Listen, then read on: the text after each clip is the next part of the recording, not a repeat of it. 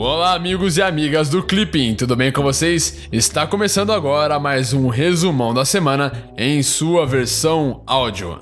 Então, sem mais delongas hoje, vamos para as principais atualidades do Brasil e do mundo.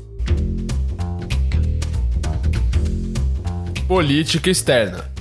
Na segunda-feira, a Organização das Nações Unidas, a ONU, lançou uma estratégia para reunir recursos do setor empresarial com o intuito de financiar o combate à escravidão moderna e ao tráfico humano. De acordo com a notícia, a estratégia busca acelerar a mobilização financeira para cumprir a Agenda 2030 da ONU para Desenvolvimento Sustentável.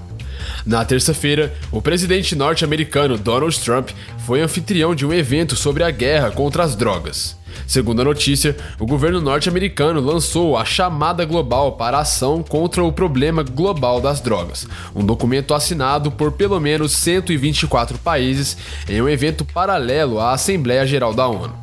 Ainda na terça-feira, tiveram início os debates da 73ª Assembleia Geral das Nações Unidas.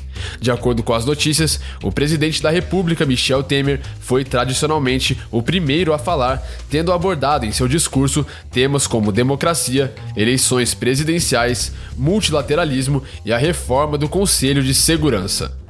Ainda na terça-feira, o presidente norte-americano Donald Trump foi o segundo a discursar, tendo afirmado que somente países aliados aos Estados Unidos receberiam auxílio financeiro.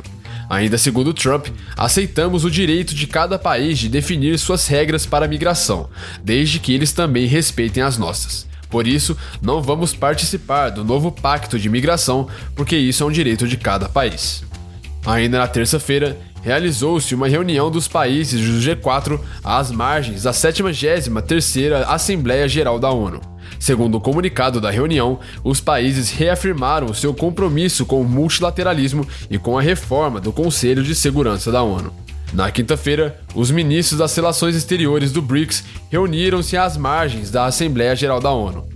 De acordo com o comunicado de imprensa, os ministros intercambiaram pontos de vista sobre questões atuais de importâncias globais nos âmbitos político, de segurança, econômico, financeiro e de desenvolvimento sustentável, bem como os três pilares da cooperação estratégica intra-BRICS. Ainda na quinta-feira, os ministros das Relações Exteriores da Índia, do Brasil e da África do Sul realizaram uma reunião do Fórum do Diálogo IBAS, às margens da Assembleia Geral da ONU. Segundo o comunicado oficial, os ministros reiteraram a necessidade de o IBAS alavancar seus pontos fortes e identidade única como um grupo do Sul global, além da importância do multilateralismo e da necessidade de reforma da governança global. Já na quinta-feira, o Brasil assinou o acordo do Escazú, às margens da Assembleia Geral da ONU. De acordo com a notícia, o acordo busca apoiar a aplicação do princípio 10 da Declaração sobre Meio Ambiente e Desenvolvimento na América Latina e Caribe. Segundo o Ministério das Relações Exteriores, a assinatura brasileira reafirma o compromisso histórico do país com o multilateralismo e com o desenvolvimento sustentável. Meio Ambiente na quarta-feira, realizou-se a segunda One Planet Summit, em Nova York, nos Estados Unidos, às margens da 73ª Assembleia Geral das Nações Unidas. Segundo a notícia, a cúpula que contou com a presença de cerca de 30 líderes mundiais foi realizada a pedido do presidente francês Emmanuel Macron para impulsionar o Acordo de Paris de 2015. Irã e questão nuclear. No sábado, houve um ataque em uma parada militar no Irã, que deixou pelo menos 25 mortos e 60 feridos. De acordo com a notícia, o atentado teria matado oito membros da Guarda Revolucionária Islâmica. Segundo o líder supremo iraniano Ayatollah Ali Khamenei, estariam por trás do ataque os países árabes do Golfo, apoiados pelos Estados Unidos para criarem segurança no país. No domingo, a embaixadora norte-americana nas Nações Unidas condenou o atentado, afirmando que os Estados Unidos condenam qualquer atentado terrorista, não importa onde. O ataque teria sido reivindicado por um movimento de oposição árabe, o Avaz National Resistance, e também por militantes do auto-intitulado Estado Islâmico. América Latina e Caribe.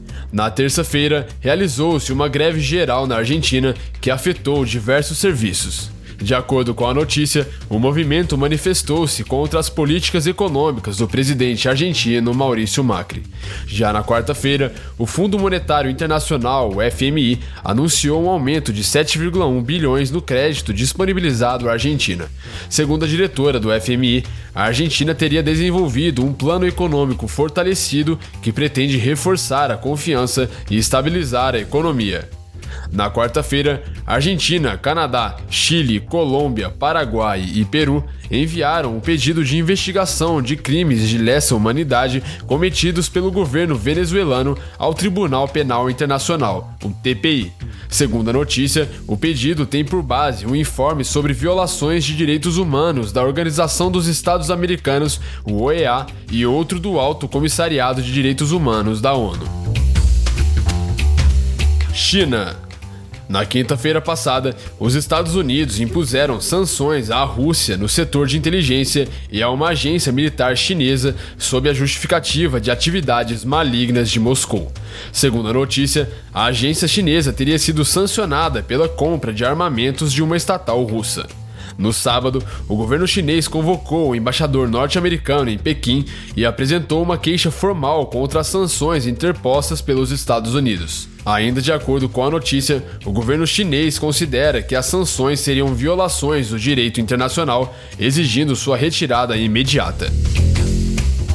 União Europeia na segunda-feira, a Itália emitiu um decreto que prevê fortes restrições para a obtenção de vistos humanitários e a expulsão de imigrantes considerados um perigo social ou condenados em primeira instância.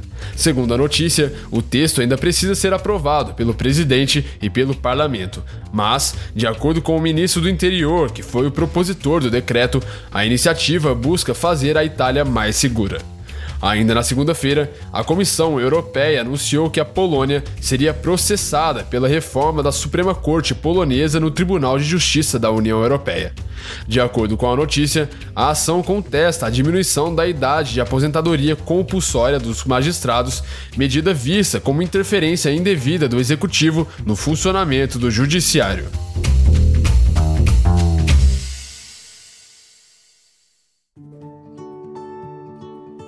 Então é isso aí. Essas foram as atualidades dessa semana. Eu espero que você tenha gostado e que o nosso podcast possa estar te ajudando a estudar. Não se esqueça de deixar o seu feedback aqui na plataforma do Clipping ou então em qualquer outra plataforma que você esteja nos escutando, beleza? É muito importante para continuarmos evoluindo sempre.